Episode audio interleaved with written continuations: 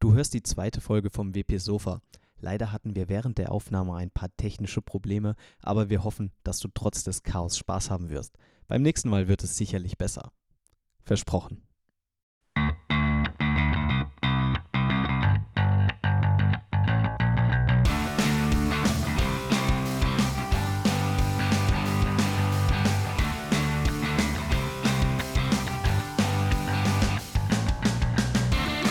Herzlich willkommen zur neuen Folge vom WP Sofa, Folge 2. Heute wieder mit Sven, René und mir, Hans-Helge.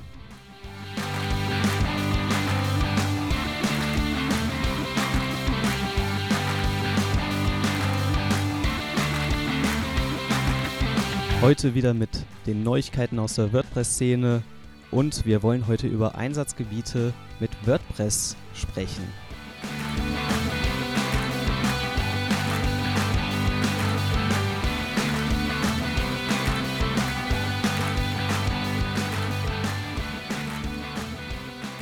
Herzlich willkommen zu einer neuen Folge. Ich begrüße euch. Wir sind nun in der zweiten Folge angelangt.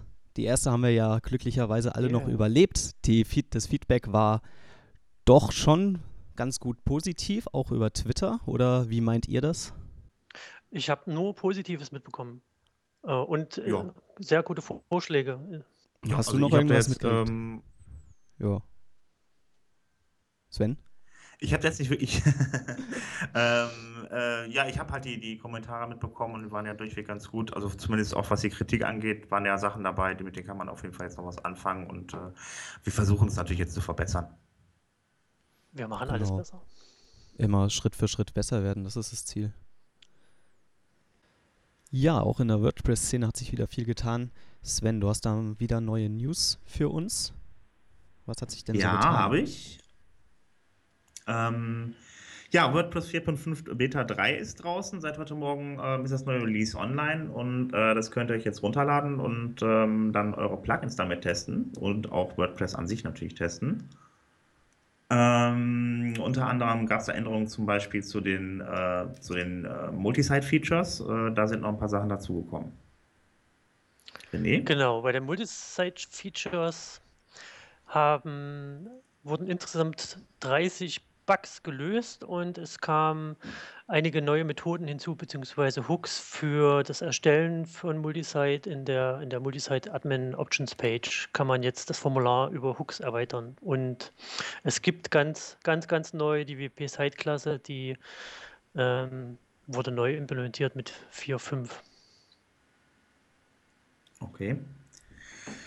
Ähm, ansonsten ähm, haben wir ähm, darüber hinaus ähm, noch äh, Änderungen bei Plugins. Ähm, unter anderem haben wir das BuddyPress 2.5, das ist neu rausgekommen. Ähm, da gibt es unter anderem Änderungen zu äh, dem Thema E-Mails. Es gibt ja E-Mails in BuddyPress, die dann äh, versendet werden an die Benutzer, die im BuddyPress mitmachen äh, beziehungsweise als Benutzer im BuddyPress angelegt sind und die kann man jetzt über den Customizer ändern und äh, die entsprechend layouttechnisch anpassen. Das ist relativ ähm, ja, rudimentär noch, aber man kann es jetzt halt eben über den Browser machen. Das ist ehrlich gesagt ganz schick. Ähm, dazu kommt noch, ähm, dass es jetzt einen Emoji-Support gibt. Wenn man dann Statusmeldungen in BuddyPress ab, äh, absetzt, dann, ähm, werden, dann kann man jetzt auch ähm, Emojis benutzen. Ähm, außerdem ähm, im 2012, äh, Moment, das äh, 2012-Theme wird jetzt unterstützt und ähm, beziehungsweise da gibt es ein extra Style-Sheet früher, weil äh, das das Theme ist, was die BuddyPress-Entwickler dann am äh, liebsten nehmen. Und ähm, da haben sie extra Style-Sheets nochmal für geschrieben und äh, ja, das passt dann wirklich am besten zu dem ähm, BuddyPress. Ja, außerdem ähm, ja, gibt es äh, noch eine, Proble äh, eine äh, Sache zum Thema Sicherheit. Ähm, in dem Plugin Custom Content Type Manager, was ungefähr 10.000 Leute nutzen, ähm, gab es da ein malicious Code, also ein Malware war damit eingebaut. Das heißt, wenn ihr die Version 0.9.8.8 bei euch installiert habt, dann habt ihr wahrscheinlich Malware in eurer Website drin. Das könnt ihr aber beheben, indem ihr dann einfach ein Update fahrt. Nee, äh, auf die 0. nee kein Update, sondern Downgrade. Ein Downgrade, ja. Ja, das ist, also genau. Das habe ich verstanden, ja. Also der Blog, äh, der Sukuri, das ist anscheinend so ein Blog, die analysieren halt zum Thema Sicherheit viele Sachen und die haben einen ganz interessanten Artikel gelesen, den ich sehr interessant fand. Da haben sie nicht das, wie du sagst, Custom Content Type Manager Plugin ähm, analysiert auf Sicherheit und fanden heraus, dass, das, dass da eine ziemlich kritische Backdoor drin ist. Also Leute konnten sich über das Plugin, also in der aktuellen Version 0.9.8.8, äh, auf die WordPress-Blogs drauf hacken. Und der, einzi der einzige Fix derzeit ist ein Downgrade, ähm, weil da halt diese Backdoor noch nicht drin ist. Ich fand in, ganz interessant, sie haben das auch unter anderem rausgefunden, weil, oder haben die ähm, SVN äh, History sich angeschaut und haben da gesehen, dass der ähm, Entwickler sich geändert hat. Und nach zehn Monaten wurde es, oder seit zehn Monaten wurde das Plugin nicht mehr aktualisiert und plötzlich kam ein neuer Entwickler rein und hat einfach diese Backdoor eingebaut. Und dann vermuten sie, sie sind sich halt nicht sicher, es ist eine reine Vermutung, dass eben der Account gehackt wurde, unter anderem auf WordPress.org. Fand ich sehr interessant, also gerne mal den Artikel ganz lesen, ist empfehlenswert. Das wäre aber schon eine, eine Nummer für sich, ja, wenn jemand den WordPress-Account gehackt hat und dann da über eine vermeintlich sichere Quelle Backdoors verteilt.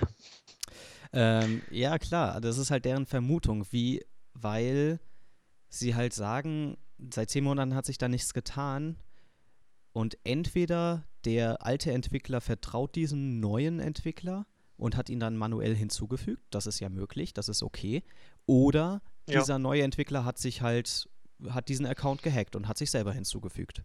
Das kann man halt nicht nachprüfen. Auf jeden Fall. Auf jeden Fall wurde er entfernt, oder? Wie bitte? Ja, auf jeden Fall wurde er entfernt, der Entwickler. Den, äh, den gibt es jetzt im WordPress-Verzeichnis nicht mehr. Okay, das, das wusste ich noch nicht. Das kann. Das wäre auf jeden Fall ein logischer Schluss, Schlussfolgerung gewesen. Ja.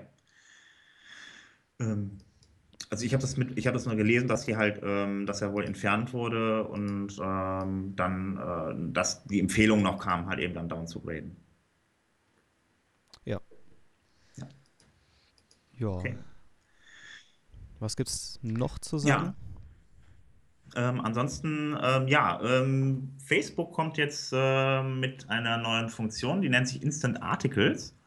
Und ähm, das ist dazu da, äh, dann normalerweise ist das ja so, dass in Artikeln ähm, beziehungsweise in Statusmeldungen bei Facebook können ja dann äh, Artikel angegeben werden, URLs zu Artikeln. Das heißt, dann klickt der User dann auf den Artikel und ähm, dann wird dann ein neues Fensterchen aufgemacht und dann wird die Seite im Hintergrund geladen. Instant Articles soll das ändern. Das heißt, ähm, dass äh, die Leute Facebook dann nicht mehr ähm, verlassen müssen, sondern äh, es geht so, dass die Leute die Inhalte bei Facebook mit einstellen oder anbieten, die Seiten äh, bzw. die Inhalte als Instant Article direkt auf Facebook pushen können. Ähm, bei WordPress sieht das dann so aus, ähm, dass WordPress, dass man in WordPress etwas schreibt und es wird dann automatisch dann rübergeschoben zu Facebook, dass man dann Instant Article ähm, automatisch generiert bekommt. Ähm, zumal dann gibt es dann auch noch weitere Änderungen zum Thema Instant Art, äh, zum, zum, zum, zum Thema Medien da, äh, innerhalb dieser Instant Articles. Da kann man dann Videos hinzufügen. Also man soll das ganz besonders schön machen können. Aber das, ähm, den Link dazu gebe ich dann nochmal dann in den Show Notes raus. Ähm, auf jeden Fall ähm, ist Automatic dabei, in Zusammenarbeit mit Facebook ein entsprechendes Plugin zu schreiben, beziehungsweise das gibt es jetzt auch soweit schon, das ist in Entwicklung und das kann man auf GitHub auch runterladen. Ähm, dieses Plugin ähm, soll dann halt eben diese Instant Articles automatisch bei äh, Facebook generieren. Also es ist eine Zusammenarbeit, äh, Zusammenarbeit von Automatic und von Facebook. Ähm, ja, äh, ich denke mal, das ist noch ein Ding, was äh, noch äh, ja, äh, viel, ich denke mal, was relativ wichtig wird auch für Facebook und vor allen Dingen in Zusammenarbeit mit sozialen Netzwerken. Ja, das war zum Thema, äh, war zum Thema Instant Articles. Ähm, was noch kommt, ist das Reactions Plugin. Das ist rausgebracht worden von äh, Gary Pendergast. Pendergast. Und ähm, ja, es geht darum, ähm, dass man in, dass man anstelle der Kommentare dann in Zukunft auch Emoticons ähm, benutzen können soll. Und ähm, ja, großer Stein des Anstoßes bei der ganzen Sache ist, dass es ein Plugin, was zur Diskussion gestellt wird, ob es irgendwann mal in den Core kommt. Und da streiten sich die Geister, äh, die Geister ähm, ob das tatsächlich notwendig ist, weil ähm, ja, äh, Emoticons ähm, sind halt nicht jedermanns Sache und da gab es auch schon mal eine Riesendiskussion zu dem Thema und ähm, ja, momentan diskutiert man, ob man das überhaupt, äh, ob das überhaupt vorstellbar ist, dass man das in den Core-Code packt oder nicht. Genau, das äh, Helge, du hast doch auch noch was dazu zu sagen, oder? Ja, das war eigentlich im Großen und Ganzen so das, was du gesagt hast. Also das Plugin für die, um sich das ein bisschen vorzustellen, soll dann so ähnlich wie die Slack-Emoji-Reactions aussehen, beziehungsweise vielleicht die meisten kennen ja die neuen Facebook-Reaktionen.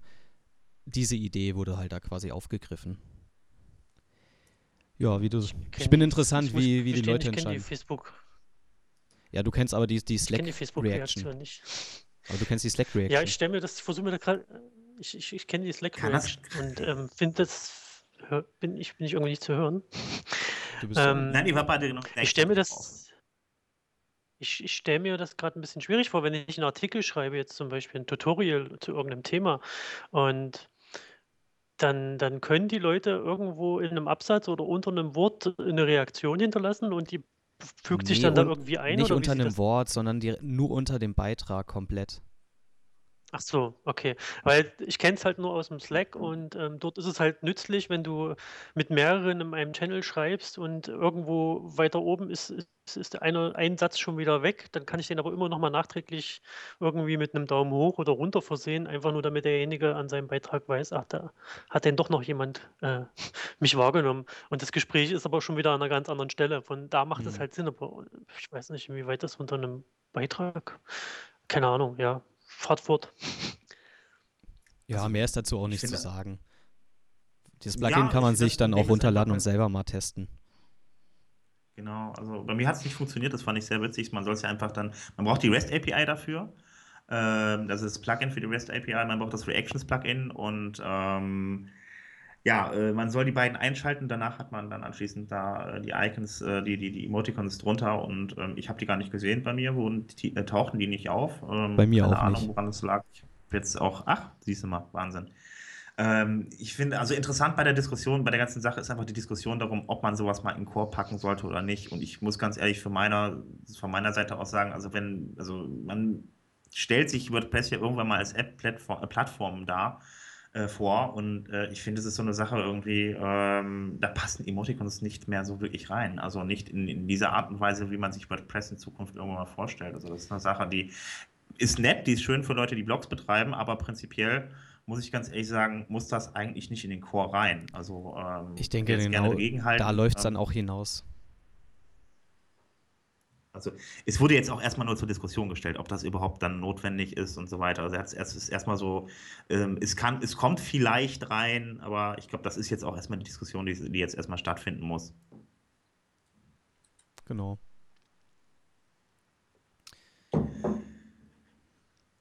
Ja, ansonsten ähm, gibt es eigentlich nicht viel Neues. Es gibt immer Kleinigkeiten, aber ähm, ja, doch noch eine Sache: ähm, das WordCamp Europe erhöht die Tickets auf äh, 2200 Tickets. Das heißt also, insgesamt können dann 2200 Leute an dem WordCamp in Europe in Wien teilnehmen. Ja. Das ist schon viel, oder? Und das ist damit ja. jetzt das größte WordCamp der Welt.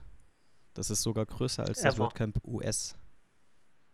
Ja. Aber warum viel, ist das so? Äh, US hatte 1800. Hm? Ah, okay. Ich kann, ich kann nur gerade nicht einordnen, warum das äh, gerade hier in Wien so, so groß ist. Ist das einfach, weil Wien zentral in Europa irgendwo liegt oder?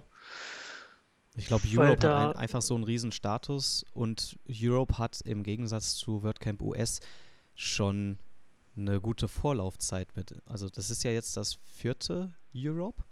Im mhm. Gegensatz mhm. dazu gab es erst ein US. Ich denke, das macht schon eine gewisse, äh, einen gewissen Faktor aus. Ist die Frage, wie viel letztes Jahr dabei waren, aber wenig waren es auch nicht. Also das waren In auch 1500, Sevilla, ich weiß es nicht. Ja, ich glaube 1500 ja. so um, um den Dreh rum. Aber weniger als. Und äh, Sevilla ist ja. Und Sevilla war jetzt auch nicht gerade gut erreichbar in den Bergen. aber egal, äh, wir fahren einfach wir verhängen uns jetzt nicht an dem Thema auf. Okay, wir haben einfach, wir, Europa ist einfach viel cooler. es werden noch Termine. Halten wir das fest, genau. Ja. Also falls ihr noch Tickets für Europe wollt, am Freitag, den 11. März, beginnt der Ticketverkauf wieder. Ähm, ja, äh, Termine noch nicht direkt. Ähm, klar, es gibt immer die, wöchentlich die Meetups. Ich weiß auf jeden Fall, dass nächste Woche in Köln eins stattfindet, das, äh, das Meetup. Äh, von anderen weiß ich jetzt gerade leider nicht. Ich glaube, warte mal, ähm, das ist ähm, Potsdam, müsste, glaube ich, auch noch stattfinden am Mittwoch. Ähm, ich habe jetzt nicht im Kopf, nee, aber. Am Dienstag. Potsdam am ist am Dienstag, den 15. Ach, Potsdam. Dahin, äh, äh, ich meine nicht Potsdam, meine ich gar nicht. Wie bitte? Hans-Helge, gehst du dahin? Nein, kann ich nicht. Ach so, okay. Ich wäre gern hingegangen, aber es überschneidet sich leider mit dem Termin. Ich habe leider keinen Zimmer. Okay, ähm, ähm, Münster äh, müsste, glaube ich, stattfinden dann am Mittwoch. Dann müsste das das sein. Am Dienstag müsste dann das äh, Meetup in Köln sein. Ansonsten, äh, klar, natürlich, WordCamp Nürnberg ist bald, geht hin. Und ähm, ja, WordCamp Europe habt ihr eben gehört, es gibt wieder mehr Karten, also besorgt euch welche und kommt vorbei. Also es, gibt, es ist noch Osnabrück am 16. Für die, die sich interessieren. Da gibt es Thema Mode-Fans und Mode Muffel. Franken ist auch am 17. München mhm. ist auch am 17. Da werden Plugins vorgestellt und die anderen lese ich jetzt nicht vor. Ja. Wir verlinken die nochmal in den Show Notes. Genau. Gut. Ja, das war's eigentlich. News und Termine hätten wir dann, ja. Dann würde ich mal sagen, steigen wir mal ins Hauptthema ein, oder? Ja, klar, Hauptthema. Wir haben ganz lange diskutiert, was unser nächstes Hauptthema sein soll. In der zweiten Folge immer sehr gut. Und sind zu, dem, zu der Entscheidung gekommen, dass wir uns über die Einsatzgebiete von WordPress unterhalten. Da, das lässt zum einen viel Spielraum für Diskussion und viel Spielraum für Fantasie und vielleicht können wir auch die Meinung der ein oder anderen User ähm, auf, aufheben, dass WordPress nur eine Blog-Software ist. Das ist so, soll so unser Einstiegspunkt sein. Also wofür kann, kann man WordPress noch benutzen, außer damit zu bloggen oder eine, eine, eine schnöde, sag ich mal, Internetseite zu betreiben. Habt ihr da jetzt schon spezielle Erfahrungen, Hans-Helge oder Sven? Also ich selber nutze äh, WordPress halt nicht als einfache Internetseite für einen Kunden, insbesondere äh, mit BuddyPress zusammen. Und ähm, da ist ein kleines soziales Netzwerk drauf, äh, wird da drauf betrieben. Das heißt klein, also es sind schon einige User, es sind ungefähr um die 13.000 oder ja mittlerweile ein paar tausend mehr. Und ähm, ja, das ist auch ein ganz spannendes Einsatzgebiet, vor allem, weil äh, ja, da die Leute, das sind also Ärzte, die sich darauf, äh, darüber austauschen und die können dann Erfahrungen äh, ja, austauschen und, und sich gegenseitig Tipps geben über die Gruppen und äh, äh, sich gegenseitig informieren, wenn es da Neuigkeiten gibt und so weiter. Das ist schon ziemlich also, spannend, ja. Also du hast quasi eine, eine Ärzte-Community mit WordPress abgebildet und, und zusammen mit, mit BuddyPress. Habt ihr auch ein Forum noch dazu oder ist es nur BuddyPress? Ähm, Forum haben wir nicht drin, nein. Ähm, weil, also das hängt, hängt wahrscheinlich damit zusammen, dass ich, dass man irgendwie das Forum auch mittlerweile, sagen wir mal so, ist es jetzt kein nicht die neueste Form der Kommunikation mehr. Und das deckt man dann eher über, Gru äh, über Gruppen ab. Und ähm, was dann da anders ist, ist zum Beispiel, also wir haben dann noch mehrere Funktionen dann da reingenommen, dass wir beispielsweise Datei-Uploads erlauben, dass die, die, die Gruppen äh, für sich Dateien selber verwalten können und so weiter. Ähm, ja, äh, da wurde dann halt eben entsprechend noch dazu programmiert. Okay. Hans-Helge, hast du ein schönes Beispiel oder möchtest du dich berauschen lassen? Ja, ich meine, BuddyPress ist ja so unter anderem ein Paradebeispiel, wie man WordPress auch nutzen kann. Was mir spontan bei der beim Thema eingefallen ist, ist sowas wie Mailpoet, um WordPress als Newsletter-Plattform zu nutzen.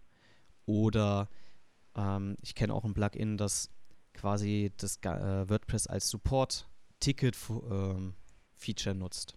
Ein Plugin, das einfach dir so ein Support-Ticket-Feature nach mhm. installiert als Helpdesk. Ist vom Prinzip auch eine ganz einfache Sache. Ne? Also, also die, meisten, die meisten Einsatzgebiete sind äh, dank WordPress ähm, eine einfache Sache. Du hast als, als Grundvoraussetzung für alle möglichen Einsatzgebiete hast du immer die Möglichkeit, deine, deine Custom Post Types zu erstellen. Das heißt, ähm, neben den im Standard vorhandenen Pages und, und Posts kannst du ja immer, hast du immer die Möglichkeit, mit Register Post dir neue Post-Types zu erstellen. So kannst du zum Beispiel für den, den, den, den Mail-Einsatz könnte man sagen, okay, wir bauen jetzt sowas wie Mailchimp komplett mal im WordPress und äh, müssen nur noch überlegen, okay, was haben wir in WordPress und was brauchen wir, um den, den, um so ein Mail-Tool zum Beispiel zu bauen. Wir bräuchten eine Benutzerrolle äh, oder müssten die Benutzerrollen erweitern. Das lässt sich mit WordPress auch immer sehr einfach machen, indem man neue Capabilities und neue Benutzerrollen registrieren kann. Dann kannst du für zum Beispiel das E-Mail-Template, was, was sich jemand erstellen kann, kannst du ein Post-Type anlegen. Du kannst ähm, du kannst ja ein Post-Type für die Statistiken anlegen. Du kannst den, den Post-Type als, als, als Stack benutzen zum Versenden von E-Mails. Das heißt, äh, X-User können zum Beispiel sich E-Mail-Templates bauen, ihre ihre E-Mail-Newsletter befüllen und die landen dann in, in einem Post-Type, der äh, Newsletter Send Stack zum Beispiel heißt und und per Cron wird er einfach abgearbeitet und verschickt alle Posts, die da drin enthalten sind. Also ähm, das ist jetzt mal so ein Fantasie, das habe ich mir gerade ausgedacht, äh, so ein Fantasiegebilde, was, was wir technisch äh, oder ich technisch schon umgesetzt habe, ist sowas wie äh, der klassische Anwendungsfall WordPress als Redaktionssystem. Das WordPress ist halt vom, vom Interface her relativ gut zu bedienen oder was heißt relativ eigentlich, eigentlich schon sehr gut und intuitiv für nicht technikaffine Nutzer. Das heißt, äh, ein normaler Zeitungsredakteur, Mitarbeiter, der, der kann genauso gut schnell und einfach sich da reinfinden und Artikel schreiben, äh, wie ein, ein Technik, Technikbegeisterter, so wie, wie wir das sind. Und wir haben das zum Beispiel bei börsennews.de ähm, da ging es auch zum Teil um Sicherheit, dass die, die Systemadministration hält WordPress erstmal für unsicher oder hat es erstmal für unsicher eingestuft und gesagt, wenn ihr irgendwas mit WordPress machen wollt, dann dürft ihr das nur innerhalb des IT-Netzes und nicht nach außen damit. Ähm, und wir wollten aber auf Börsennews eben mit, mit WordPress Artikel schreiben, also so eine Mischform aus, aus Feeds, also aus News-Aggregatoren eingespielt, also DPA und irgendwelchen Börsentickern und zum Teil auch handgeschriebene News. Und das Redaktionsteam sitzt halt in, innerhalb des Netzwerkes und schreibt dort WordPress-Artikel. Das WordPress hat auch kein Frontend. Und draußen die Applikation an sich die lief oder läuft mit Cent und Symfony und holt sich quasi über eine Schnittstelle das, was vom WordPress bereitgestellt wird als XML und, und parst das dann halt in die Seite rein. Ähm, das ist auch so ein, so ein kann, kann, man halt auch machen als Anwendungsbeispiel. Was, was ich noch im Angebot habe, ist so der Tourismusbereich. Da lassen sich auch gute Beispiele abstrahieren. Das ist zum Beispiel Reiseanbieter nutzen verschiedene Schnittstellen wie Travel Themen, Traffics, Travel CMS und etc., um Hotelinformationen, ähm, Bilder, Datensätze und, und Kataloge zu erstellen. Ich muss mich kurz stumm schalten. Oder hört ihr das? Ja, nee. wir hören es, aber ist ja egal. Ein Hund, ein Hund. Der, der Postmann, der, Hund wird auf, Telefon. der Postmann wird aufgegessen. Ähm, ja, in dem Bereich lässt sich äh, WordPress als multidimensionales Konstrukt abbilden, nenne ich es mal. Ähm, zum einen arbeiten wir, haben wir im Hotel oder im Tourismusbereich das, das, die Anforderung, dass die Seiten äh, mehrsprachig sein sollen, sollen, können, müssen. Das heißt, wir, wir setzen hier auf MLP Pro, also Multilingual Press Pro. Das ist ein deutsches Plugin und äh, basiert auf Multisite. Das heißt, ich habe für, für jede Sprache habe ich eine eigene WordPress-Instanz und die werden im, im, Netzwerk untereinander verknüpft. Und in, in diesem Bereich werden Hoteldaten für äh, entsprechend in, eine, in einer extra Multisite wieder abgebildet. Also eine Ebene weiter oben oder weiter unten, je nachdem, wie man sich das nach einem Organigramm vorstellen mag. Da liegen nur die Hoteldaten drin, die werden automatisch reingepasst zum Beispiel. Und Bilder liegen auch global verfügbar. Und die letztendliche Webseite greift auf die Datenbank zu und auf die verschiedenen Sprachversionen. Zum anderen lassen sich dann auch noch irgendwelche Vermittlerbüros oder mit Map irgendwas bauen. Also so das, was ich jetzt ähm, Verrücktes im Angebot habe.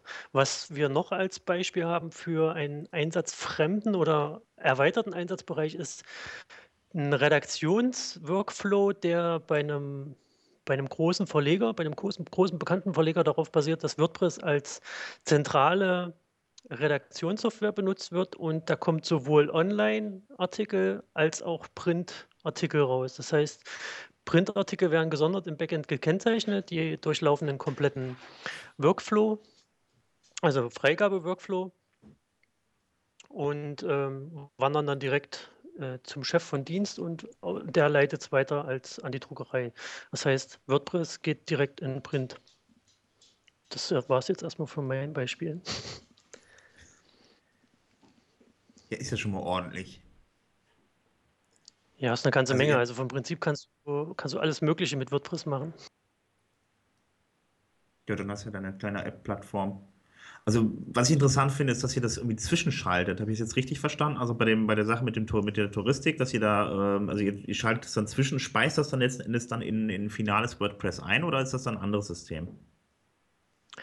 Nee, bei der Touristik ist es multidimensional, da bin ich ein bisschen abgeschweift. Also multidimensional deshalb, weil wir haben zum einen die Webseiten, verschiedene Webseiten mit verschiedenen was, was lachst du denn jetzt? Ja, wir hatten eine technische Störung. Und der Sven macht sich immer noch lustig darüber, dass wir alle jetzt äh, wir raus sind. Wieder drauf, oder was? Nimmt er schon wieder auf? Ja, wir sind ja, wieder. Ich auf. Genau, wir sind jetzt wieder drauf. ich habe es nicht gemerkt. Der Hans Helger hat sich repariert. Ähm, ich ich fahre jetzt einfach fort, wo ich gerade aufgehört habe. Also ähm, der, der Begriff ist multidimensional. Das heißt, du hast eine, also ich kürze das jetzt einfach mal ab, um es nicht in die Länge zu ziehen. ähm, du hast, du nutzt Multi, äh, Multisite in, in mehreren Dimensionen. Das heißt, Multisite ist eigentlich nur eine, eine Ebene. Das heißt, du hast den Netzwerkadmin und deine verschiedenen Blocks darunter. Und du kannst das Ganze aber theoretisch unendlich tief verschachteln. Das gibt der Core in der Funktionalität schon her, laut Datenbank und laut Funktionalität äh, ist aber nicht, wird aber nicht umgesetzt. Aber du kannst in einem Block, also in einer Multisite, in einem Multisite-Block, kannst du eine neue Multisite aufmachen, in der du wieder viele Blocks anlegen kannst mit verschiedenen Inhalten, in denen du wieder einzelne unten drunter Multisites auf, aufmachen kannst. Ähm, und damit das Ganze genutzt werden kann und auch ein bisschen ein Interface kriegt im WordPress Second, gibt es das Plugin Multisite Networks heißt es, glaube ich, oder Networks Plugin. Das schreiben wir in die Show Notes. Ich weiß jetzt nicht ganz genau, wie es heißt. Und ähm, damit lassen, lassen sich halt unendlich tief verschachtelte Multisites ähm, erzeugen und du kannst halt für jede Ebene bestimmte Aufgaben, also jede Ebene bestimmte Aufgaben zuweisen. Zum Beispiel kannst du Ebene 1 sagen, auf Ebene 1 liegen alle meine Blogs, die irgendwas äh, ausgeben mit Webseite. Darunter könntest du jetzt Webseite A haben. Webseite A ist, ist mehrsprachig. Dann machst du unter Webseite A machst ein neues Netzwerk auf mit jeder Sprache und verwendest MLB Pro. Und auf der, auf der Ebene daneben liegt quasi sowas wie ein ähm, Datenhaltungsnetzwerk, was irgendwelche Daten hält, zum Beispiel Hoteldaten oder Reiseinformationen oder Wetterinformationen als eigene Posts. Und der Vorteil ist einfach, dass, dass die Webseiten ähm, auf alle Hoteldaten zum Beispiel zugreifen können. Die können auch wieder in verschiedenen Sprachen vorliegen und so weiter. Also das Stichwort ist äh, multidimensionales WordPress.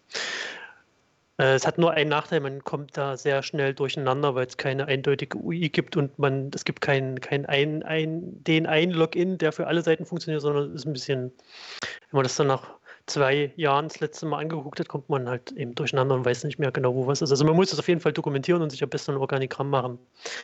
Was ähm, gibt denn das, das, Plugin dann her? Also ähm, das Plugin, das, was du installieren musst, um das zu aktivieren? Na, das ist äh, im Core gibt es, äh, wenn du Multisite aktivierst, dann hast du eine Tabelle, die heißt Blocks ähm, nee, ich weiß jetzt nicht genau, wie die Tabelle heißt, aber es gibt eine Tabelle, ich glaube, die heißt Sites und da ist ein Eintrag drin und zwar mit der ID 1 und dort kannst du, das äh, sagt quasi aus, das ist mein erstes Netzwerk und alle Seiten, alle Blocks, die du definierst, kannst du dieser 1 zuweisen. Damit gehören die zu dem Netzwerk 1 und du kannst in der Tabelle kannst du halt jetzt noch einen weiteren Eintrag machen, zum Beispiel 2 und du würdest ähm, alle Blocks, die du, der, der, die du zwei zuweist, würdest du im Backend nicht mehr sehen, weil WordPress die, sich auf die Eins konzentriert in erster Linie. Ähm, und das Plugin macht nichts anderes, als diese, diese, diese Tabelle auszulesen und die Möglichkeit zu schaffen, dass du im Backend verschiedene Blocks, verschiedenen Seiten, also Netzwerken hin, hin und her schieben kannst. Also du kriegst einfach ein Interface äh, zu der Core-Funktionalität. Also es ist eine Core-Funktionalität, die ist da, die hat nur kein Interface. Okay, das, das heißt, ich muss dann in den Plug in den, in den Tabellen dann rumfuchteln irgendwie, um mir dann. Naja, das macht das, genau, das macht das Plugin ja für dich. Ah ja, okay. Das Plugin erweitert quasi die WordPress äh, UI um, um genau diese Funktionalität, dass du das halt übers Backend verwalten kannst und ohne dass du in die Datenbank gehen musst, umständlich oder dir selber ein Skript schreiben musst. Also nochmal zur Wiederholung, im Core ist multi, multi, multidimensionales vorgesehen, wird aber nicht unterstützt vom, vom Backend UI. Aber mit dem Plugin WordPress Network heißt es, glaube ich, ähm, wird die Multisite um Bedienungselemente erweitert, dass du das halt übers Backend verwalten kannst, also neue Netzwerke anlegen und äh, Seiten unter den Netzwerken hin und her schieben. Okay. Genau. Okay. Also WordPress ist nicht nur eine schnöde Blog-Software. ja, ich meine, es tut sich ja momentan da sowieso ein bisschen was. Also ähm, was die, die Entwicklung angeht, da sind ja neu, also zwei neue Klassen entstanden, das haben wir vorhin schon mal angesprochen, unter anderem die WP-Site-Klasse irgendwie. Ist halt die Frage, ob das dann irgendwann auch nochmal irgendwie äh, eventuell in den Core kommt oder ähm, ich weiß ja nicht, wie das mit dem, mit dem Plugin aussieht. Soweit ich weiß, ich weiß nicht, ob der John James Jacoby das geschrieben hat, dieses Plugin. Er ist auf jeden Fall, glaube ich, da sehr tätig, oder? Ähm, das weiß ich gar nicht, ob das. Also ich vermute mal nicht, dass das irgendwie in absehbarer Zeit in den Chor kommt, weil ähm, ich glaube einfach, dass das für den normalen Endanwender einfach zu uninteressant ist. Und wenn der äh, fortgeschrittenere Endanwender das entdeckt, dann wird es sehr kompliziert in der Bedienung, weil du, wie gesagt, du kommst halt schnell durcheinander. Du weißt irgendwann nicht mehr, wo welche Seite im Netzwerk wie zu erreichen ist. Also normalerweise hast du ja, kannst du dich ja unterscheiden äh, oder entscheiden zwischen Subdomain-Install und Domain-Install. Und so ein mehrdimensionales Netzwerk äh, kannst du eigentlich nur unter mehreren Top-Level-Domains installieren oder unter tief verschachtelten Subdomains. Okay. Ähm, also das macht halt nur dann Sinn, weil, weil sonst kommst du wirklich durcheinander. Also ich habe dann zum Beispiel, kann man machen, dass man eine Subdomain einrichtet, die heißt Network, äh, network.tovel, hier example.de oder halt irgendwas seine Top-Level-Domain und dann sagst du, okay, ich habe in dem Netzwerk möchte ich jetzt äh, Daten verwalten. Also ich möchte nur das Backend benutzen, um da irgendwelche Daten zu, zu hantieren und zu verwalten. Und dann möchte ich ein Netzwerk haben, wo ich meine Webprojekte habe. Äh, es sind quasi dann unter Network richtest du zwei weitere Multisite-Netzwerke ein, die nebeneinander liegen. Auf dem einen liegen die Webprojekte, auf dem anderen liegen Daten, die in den Webprojekten benutzt werden können. Und äh, unter Web machst du dann deine Websites, das können ja x viele sein. Und die Websites können wiederum auf, das, auf die Multisite-Umgebung mit den Daten zugreifen. Das passiert einfach über Get Current Block ID. Also jede, jede Instanz hat eine eindeutige ID und dann kannst du sagen, okay, meine News, die irgendwo automatisch reinlaufen, liegen in, dem, in, der Daten, äh, in dem Datennetzwerk rum unter Block ID 1 und dann machst du auf der Webseite Get Block ID ähm, eins, gib mir alle Posts und dann hast du die, kannst du dir quasi die News aus dem anderen Netzwerk rausholen, ohne dass du die, die Daten halt doppelt irgendwo einspeisen musst, zum Beispiel. Aber wie gesagt, also wer sowas macht, der sollte sich ein Organigramm anlegen, damit er weiß, wo was liegt, weil sonst äh, kriegt man das im Kopf manchmal nicht durcheinander, weil halt eben die UI dazu fehlt. Okay. Ja. Klingt aber spannend. Ist es auch. Also man kann, wie gesagt, man kann verrückte Sachen damit machen. Ähm, Intranets, äh, halt so große Seiten mit vielen Daten. Meine Stadt.de ist das größte Beispiel, was, was ich kenne. Das ähm, hat mit über 2000 Instanzen gearbeitet in der Multisite und ähm, da ist, ist 90 Prozent des Contents ist automatisch irg über irgendwelche Feed-Aggregatoren reingelaufen und da, da lief ein, ein kompletter Robot im Hintergrund, der das WordPress bedient hat. Also da saß kein Mensch mehr davor und hat irgendwie was gemacht. Das, das lief alles vollautomatisch. Okay. Wurde, wurde aber jetzt von Springer gekauft und ähm, durch ein anderes System ersetzt. Okay. Warum auch immer. Ich habe das Multisite-System habe ich jetzt bei mir bei zwei Projekten mal eingesetzt. Das war einmal beim, beim, beim Kunden. Äh, das war ganz eine völlig andere Nutzungsweise. Das ist einfach, dass äh, äh die einzelnen Gruppen Blocks bekommen haben, wo dann der Administrator der Gruppe den Leuten dann äh, die Leute einteilen konnte, die dann halt eben da mitschreiben durften und nicht mitschreiben durften und die ganzen Blogs dann innerhalb der Gruppe äh, die ganzen Blogposts innerhalb der Gruppe dann einfach dann äh, veröffentlicht wurden. Das fand ich auch noch ganz nett. Äh, ist mal was völlig anderes. Und auf der anderen Seite ähm, hatte ich habe ich noch einen Kunden, der äh, macht ähm, Hochzeits, äh, einen Hochzeitsservice und da hat er ein Franchise draus gemacht. Und das ist immer so gemacht, dass dann jeder Franchise-Nehmer dann eine Site bekommen hat. Das ist dann eigentlich integriert in die eigentliche Seite gewesen. Nur die Inhalte, die dann jeder äh, Franchise-Nehmer ähm, einstellen konnte, das, äh, dazu gab es dann jeweils einen Account, den dann äh, der Franchise-Nehmer bekommen hat und hat dann da den Content eingestellt. Das waren dann Referenzen, News oder ähnliches, ähm, die dann auf dem Teil der Seite des Franchise-Nehmers aufgetaucht sind. Nach außen hin sah das dann homogen nach einer Internetseite mhm. aus, aber jeder hat dann seinen eigenen Blog gehabt. Ja, für sowas kannst du Multisite auch ganz gut benutzen, für, für solche Sachen. Das stimmt. Multisite hat ja auch den Vorteil, dass du gerade sowas wie User-Datenhaltung, also alle User, es gibt im WordPress nur eine User-Tabelle und es bleibt auch nur eine User-Tabelle und die, du kannst quasi in jedem Block, kannst du jedem User andere Rechte oder andere Rollen geben und ähm, du hast alle User in jeder Instanz verfügbar ob du sie jetzt brauchst oder nicht, aber damit kann man auch verrückte Sachen einstellen. Und es werden keine User-Daten doppelt und dreifach gehalten. Mhm. Ja, das habe ich ähm, bei einer Seite, da haben wir den, den Shop daraus genommen. Also wir haben den Shop dann in der Multisite reingepackt, also von der eigentlichen Hauptseite getrennt und eine, unter, eine andere Seite gemacht. Und äh, da können dann auch ganz andere Leute an ihren Content dann auch dran verwalten, auch unabhängig von der Hauptseite. Das ist mhm. äh, zu, zu, der Untergliederung auch eigentlich ganz, äh, nicht ganz unspannend.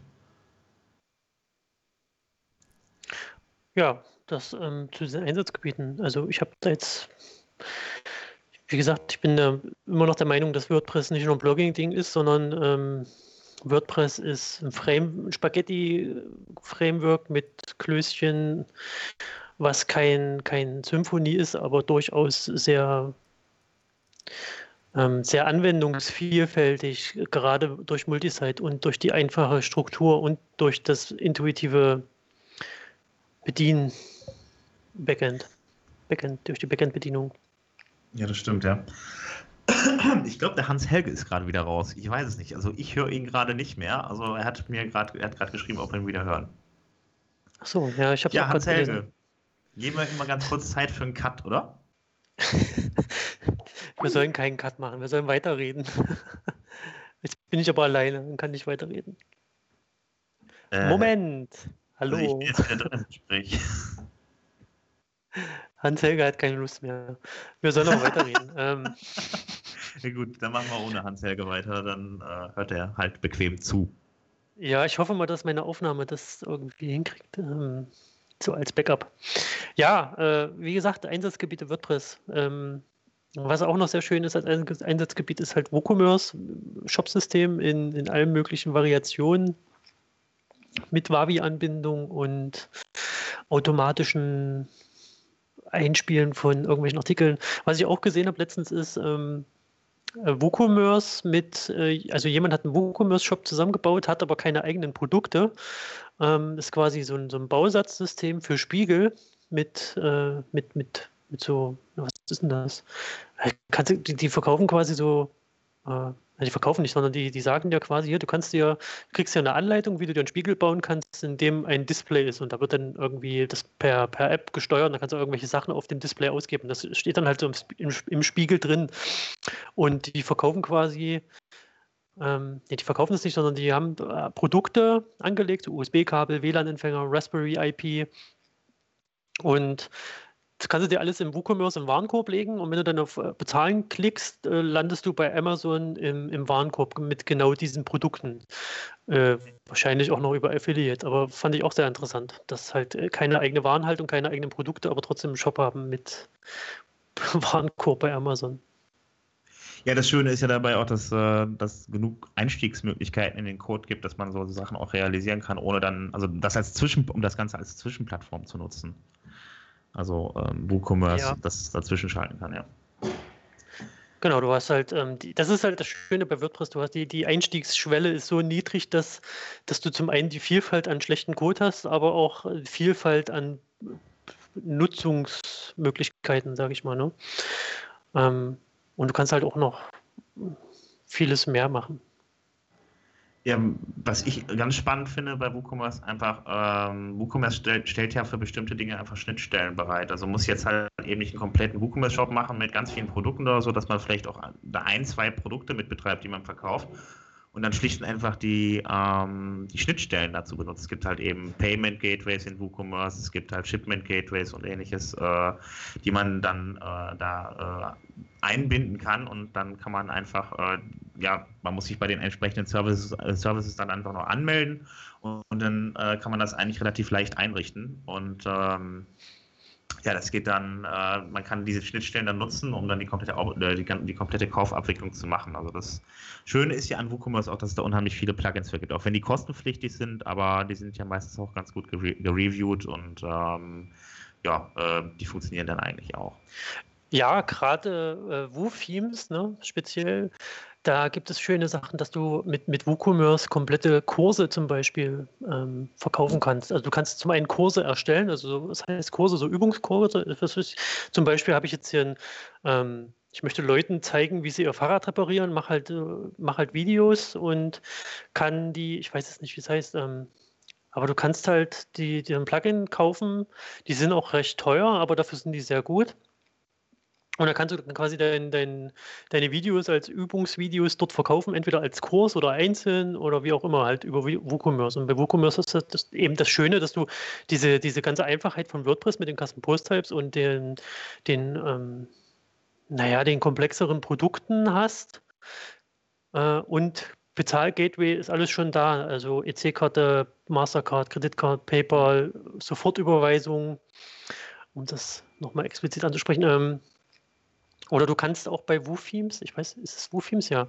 Äh, gibt es auch eine Erweiterung für für Booking, also nicht äh, Booking im Sinne von, ich buche jetzt eine, eine, eine, Reise oder eine Ferienwohnung, sondern ich buche einen Termin bei einem Friseur. Also man könnte, äh, wenn man jetzt als, als Webprojektbeispiel hat, äh, ich habe ja den Friseurladen um die Ecke als Kunden und äh, der möchte seine Termine online über WooCommerce ver, verkaufen quasi oder seine, mhm. seine, schon vorher belegen. Also man könnte dann sowas bauen wie, ich gehe auf die Friseur-Webseite, da kriege ich eine Übersicht über die Termine, was ist frei, suche mir einen Termin aus und buche den und kann den gleich bei PayPal bezahlen.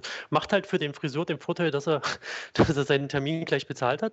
Ähm, wahrscheinlich hat das dann auch den Nachteil, dass wenn der Kunde irgendwie mehr oder weniger möchte, dass das dann nicht mehr passt. Aber ähm, kann man auf jeden Fall mit dem Plugin auch abbilden. Was ich auch mal hatte, ist, ich gehe bei mir um die Ecke, da ist so, ein, ähm, so, ein, so eine Currywurst-Mann, mit dem äh, schnacke ich dann auch immer beim, beim Currywurstessen.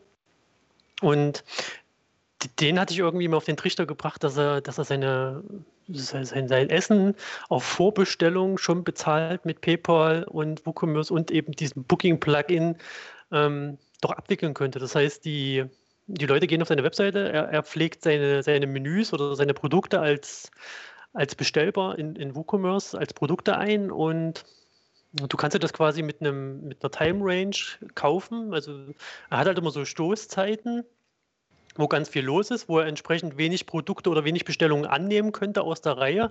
Und dann gibt es halt wieder Zeiträume, wo, wo relativ viel los ist. Das heißt, du könntest theoretisch ähm, oder müsstest einstellen, ich verkaufe mittags von 11 bis 12, kann ich nur drei Currywürste zusätzlich bearbeiten.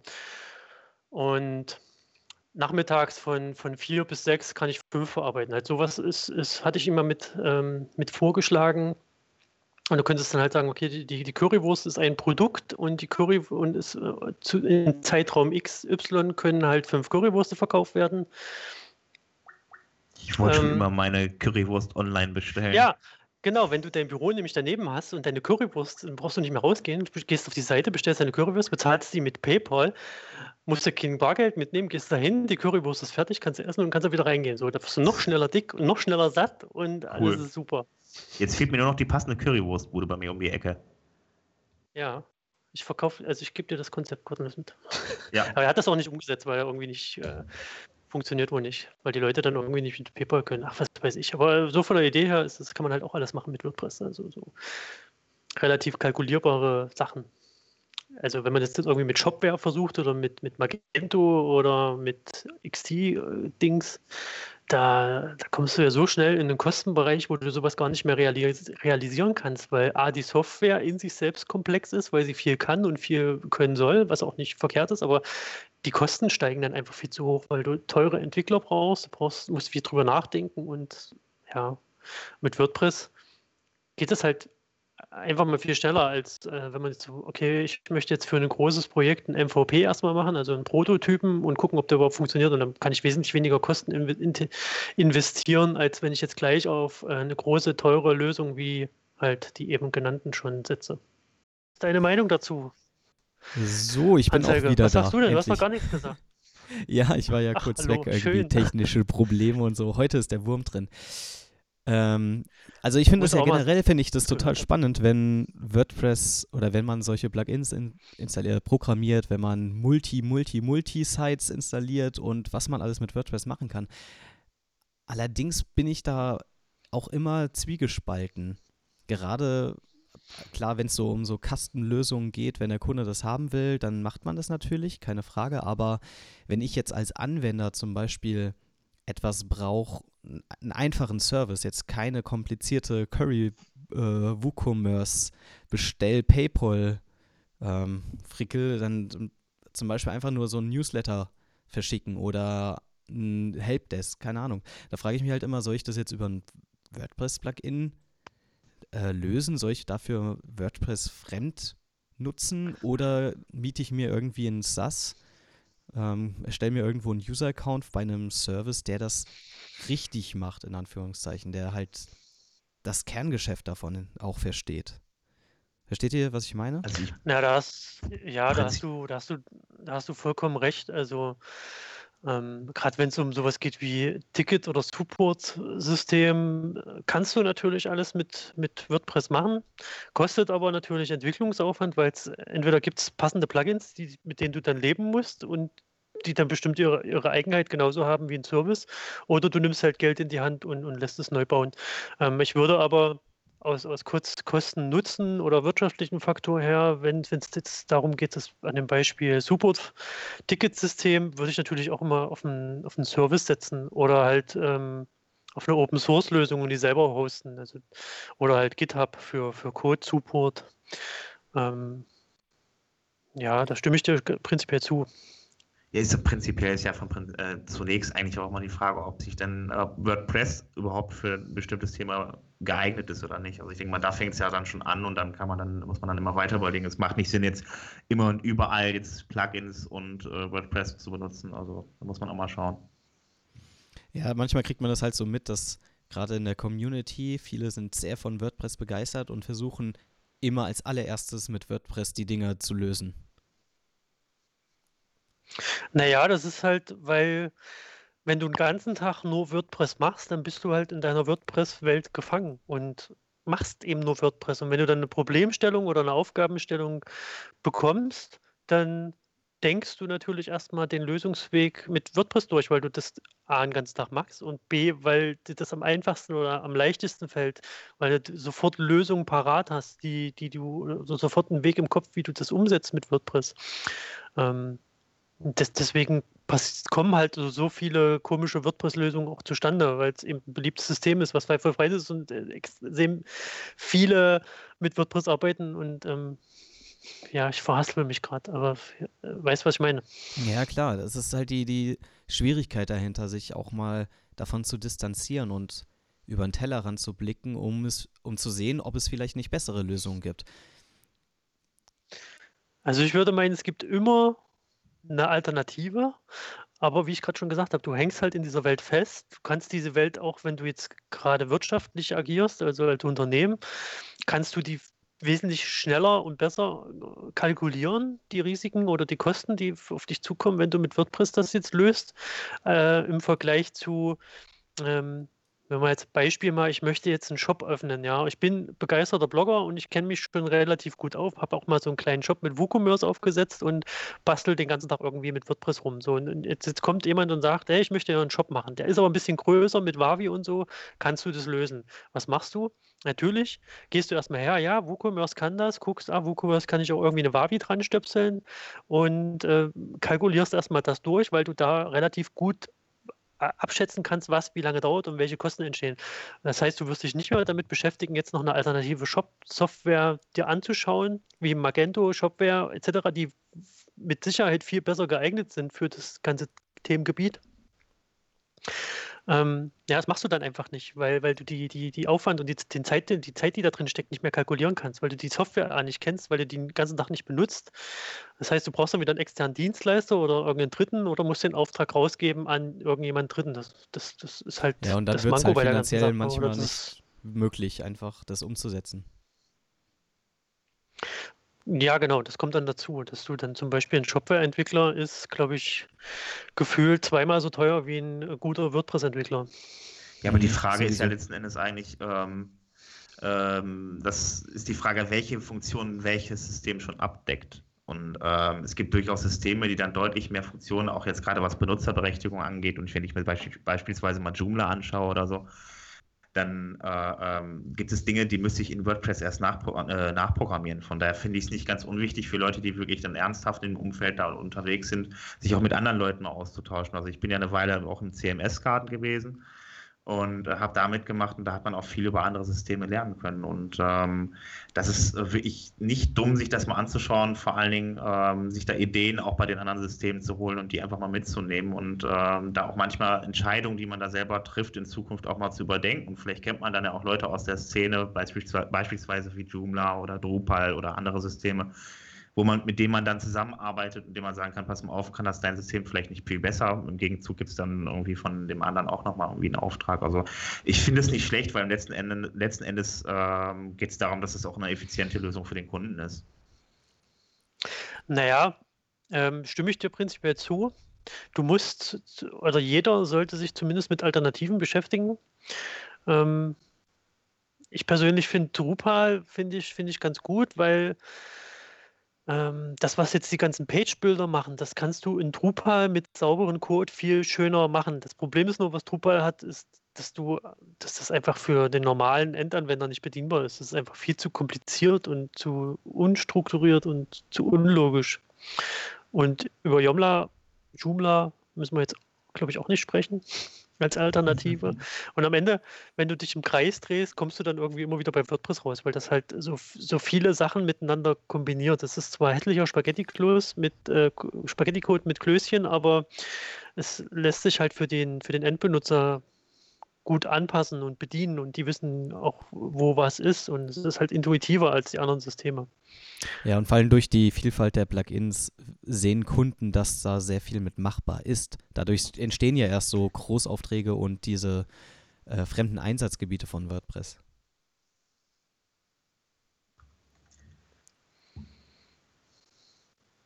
Ähm, er baumt wieder, ja, genau, er brummt wieder. Oh. Ah, Helge- ist das schön Alter, heute. Helge hat heute, Hans Helge hat heute einen Brummbär gegessen. Auf jeden Fall. Der hat, hast, hast du heute Morgen welche Kabel durchgeschnitten oder so in deinem System, oder? Dann machen wir Schluss, sagt er. Ja, ich glaube, wir sind noch über die Zeit drüber. Haben wir noch äh, was für den Schluss, Sven, wenn der Helge möchte nicht mehr mitmachen? Ach ja, Ähm, wir, ich, äh, wir haben noch was. Ähm, und zwar hatten wir vom Christopher Kessele den Vorschlag bekommen, dass wir, dass wir bitte doch mal unsere, das heißt unsere Lieblingsplugins, sondern äh, oder jeder mal ein Plugin, was er gerne benutzt, vorschlagen sollten. Ähm, dem die Idee fanden wir ganz gut und dem würden wir auch gerne jetzt mal nachkommen. Ähm, den Hans Helge, sein Plugin, würde ich kurz erwähnen. Ich kenne es jetzt leider nicht, aber äh, ich fange einfach mal mit meinem, mit meinem äh, meistgenutzten äh, Plugin an. Das ist der, der Monkey Man Rewrite Analyzer.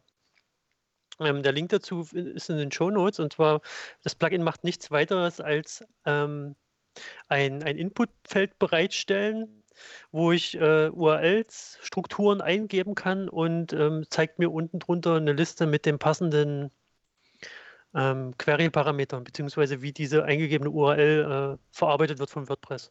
Da kann man ganz gut, ganz gut schauen, ob das, was man, was man da gerade programmiert hat an Rewrite-Rules, auch äh, dem entspricht, was WordPress interpretiert. Der Hans Helger hat den Hooker vorgeschlagen, den kenne ich jetzt persönlich noch nicht. Ich muss da, da gibt es auch einen Link äh, in den Show Notes. Es scheint kein offizielles WordPress-Plugin zu sein.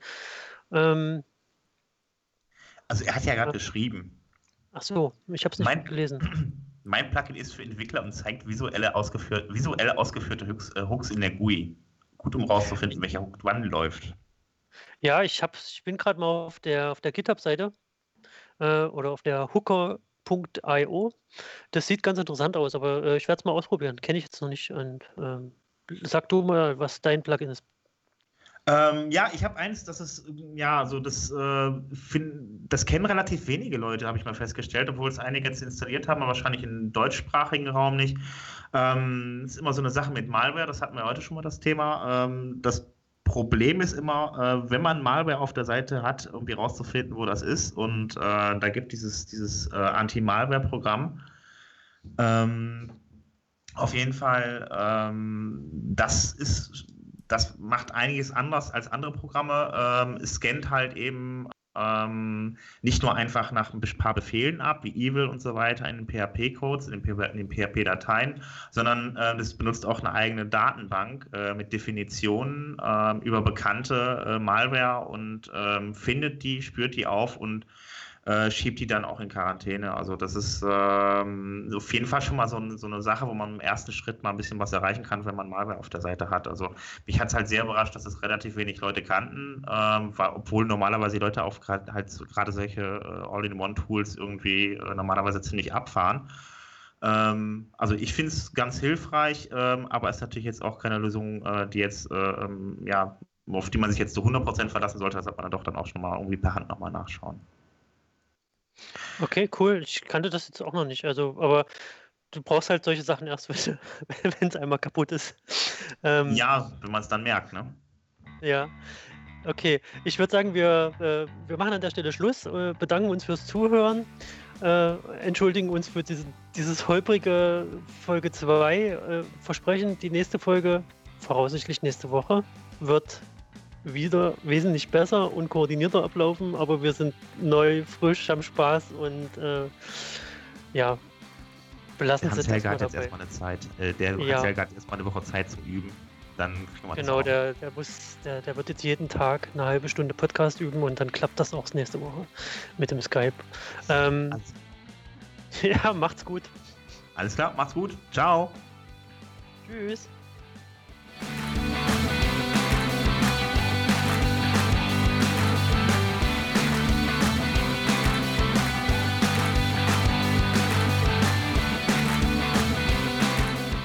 Ihr habt Fragen, Kritik oder Feedback zur Folge? Dann schreibt einen Kommentar auf wp-sofa.de.